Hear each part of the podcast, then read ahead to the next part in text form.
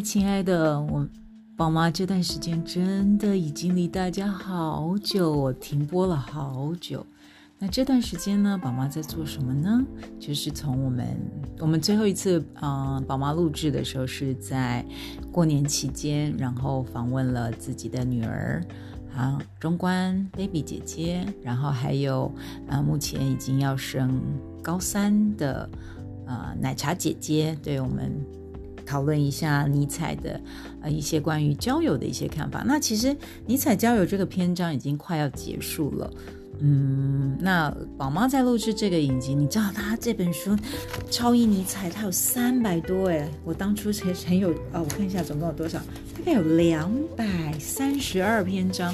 我当初很有雄心壮志，想要把这本书录完。目前呢，我只录到了八十而已，就碰到了一个瓶颈，那就是我亲爱的最重要的小听众，呃，小布先生。他已经厌倦了这一切。他说：“我听这个已经睡不着觉了，我还是要再听老高。老高当初是小布跟宝妈介绍的，我也很喜欢老高的一些频道。那刚好老高他最近的一个呃影片呢，这是他在一月十三号，也是差不多我在台北录制最后的这个阶段的时候呢，哦，这不这是他去年录的哦。OK，然后他去年录的这段。”影片呢是在谈尼采，那呃，我觉得刚好让宝妈又有一个动力去再继续走下去。对，嗯，当然，我觉得还有一个原因是因为，呃，小布那天跟我分享说，他们学校有一个朋友，他觉得很辛苦，因为妈妈去世，然后跟父亲关系不好，没有很好。对，那所以他觉得，嗯，他自己突然有感而发，觉得自己还蛮幸福，可以跟妈妈聊这些生啊、死啊、生命的意义何在啊。那天他们几个好朋友聊，在谈我们那么辛苦啊，在读书，但是地球会却被人类。搞得越来越乱。你看最近的乌俄战争，整个漠视感都很强烈，强烈到我们的大 S 才离婚一百零三天，怎么又要再婚，而且还没有见过她第二任丈夫的本尊呢？他们完全靠视讯，对，所以这都是一个末日危机来临的时候，每一个人他开始在去思考，就是说我今天到底活在这个世界上，忙碌这些的意义何在？那我想在末世哲学里。尼采的哲学思想，我觉得更显珍贵。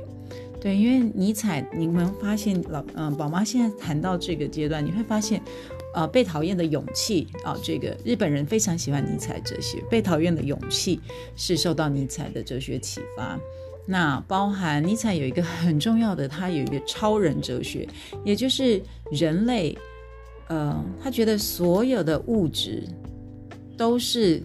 会被地吸引力，会被引力所牵绊，就好比我们的宇宙经过了大爆发，大爆发之后，终将其实是一个黑洞，极大极大的能量吸引力。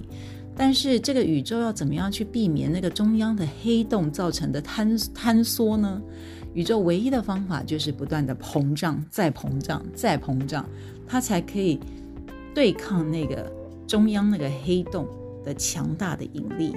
对那个黑暗引力，对，所以呢，呃，尼采的这个观哲学观念，超人哲学观，其实跟跟这个整个宇宙的这个黑洞中心是黑洞，然后所有的物质必须要透过膨胀才能够抵抗那个引力，是很有很很能相互呼应的。对，也就是人类其实整个生命，我们从一出生的时候，大概就是。大部分的人啦，其实最快乐时期可能就是儿童时期。对，那我们随着慢慢的长大，我们要长成超人。其实，在尼采哲学里面有三个阶段要去经历。第一个就是骆驼阶段，我们必须忍受一切。随着年龄越来越大，我越来我要承受跟承担的责任越来越重，越来越重，就像那个骆驼一样，身上背负的。呃，行李啊，重物越来越重，好累好喘。但是第二个阶段，当我们慢慢在这个锻炼的过程当中，我们没有放弃，啊努力前进，我们就会进入到人生第二阶段，叫做狮子阶段。这时候我们成为一方霸主，然后我们可能在一个自己比较擅长的领域成为一个一方霸主，然后呢，我开始有办法去统御驾驭，呃，这个自己这个擅长的领域，然后而且也可以享受孤独，狮王都是孤独的，霸主都是孤独，他不需要同伴，他不需要集体，他可以自己的啊独自一人的游走在这一片大草原里面。但是呢，这个一方霸主的感觉，其实他还是有一点这种孤单感。对，那接下来进入到第三阶段，第三阶段就是儿童阶段。那儿童阶段其实就是又回到我们小的时候的状态了。就刚刚说，呃，每一个人最幸福的一个阶段就是孩子阶段。这个阶段呢，我们是很很幸福的，我们所有的东西都是在玩。我想干嘛？我就去看嘛，我就去体验。我弄脏了，我失败了，我没有关系，我就是享受这份实验。我就天真，我浪漫，我尽情的去体验整个人生。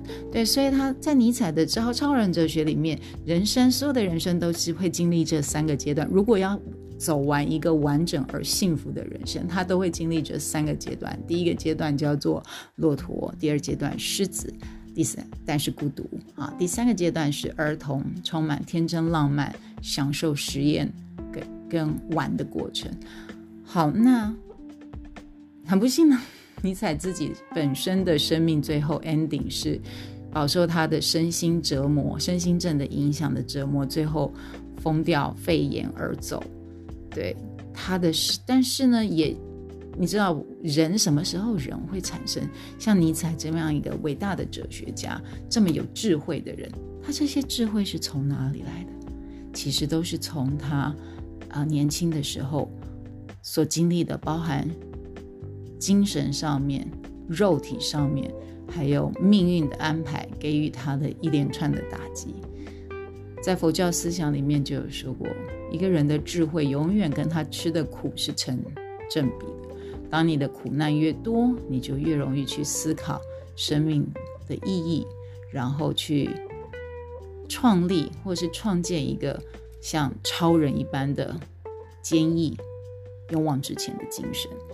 好，那所以，我宝妈真的很建议大家有机会可以去看一下。老高的这部在谈尼采，他说世界正在无限循环，你只做你要做的只有这件事，哪件事呢？你们自己去看。好，那我们今天那宝妈接下来呢？因为这个篇章真的很多，所以呢，我打算采取呃跳路的方式。对，所以呢，今天呢，我们就打算把朋友这个阶段这个篇章最后几个篇章我们一次结束。那宝妈选择了是。第八十二，交朋友，适时装傻是必要的，无需时刻都很敏锐。尤其与人交往时，即便看透对方的行为与动机，也要假装迟钝，而且尽可能从善意的观点解读对方的意思，还要懂得重视对方，但绝不能让对方觉察你很在乎他。总之，表现出一副比他还迟钝的样子就对了。这些都是社交的诀窍，也是对别人的一种体恤。这段文字出自尼采《人性的太人性》的一书。那宝妈会选择这一段，因为其实宝妈也是一个很喜欢交朋友的人，但是同时我也很享受独处的一个人。可能是因为跟我的血型是 A B 型有关，就是。能动能静，两个都很享受。我不能一直动，我也不能一直静。OK，我需要一个两边都存在，才能够取得一个平衡。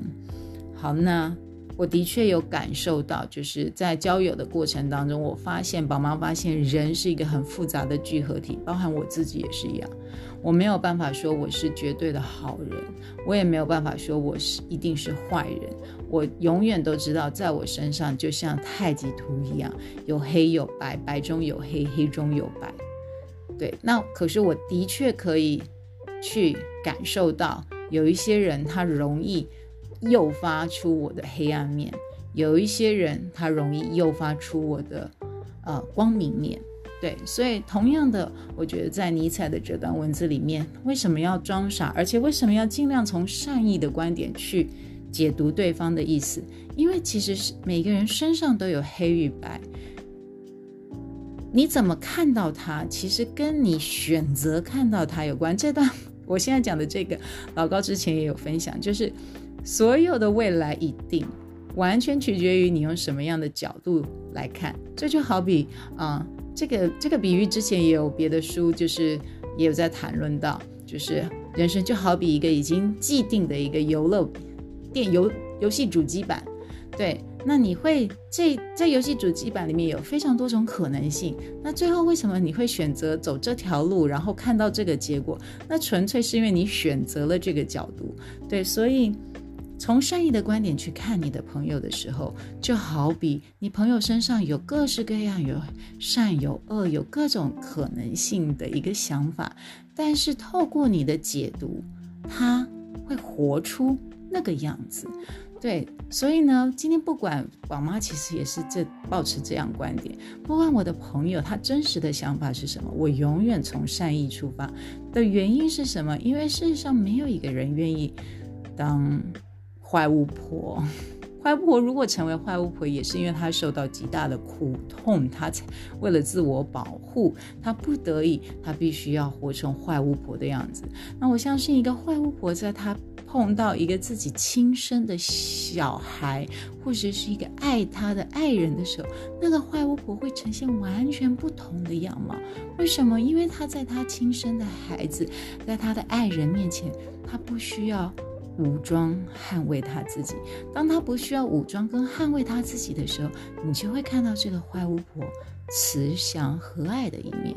所以，如果每一个人在面对朋友都能够有一个善意的眼光的时候，让你的朋友在你面前不需要武装与捍卫，他是有安全感的时候，那么在友友情的。所有的友情、友谊关系中，我相信不止友谊，两性关系、亲人关系等等，你都会体验到关系当中最美好的一面。为什么？因为你选择看最美好的一面，于是那个人他就有办法，毫无呃恐惧，毫无逃避。毫无防卫的情况下，让你看到人性最美好的一面。祝大家有个美好的夜晚，段考快到喽，好好读书，加油！每个人都成为自己心中最棒的那个超人。Good night。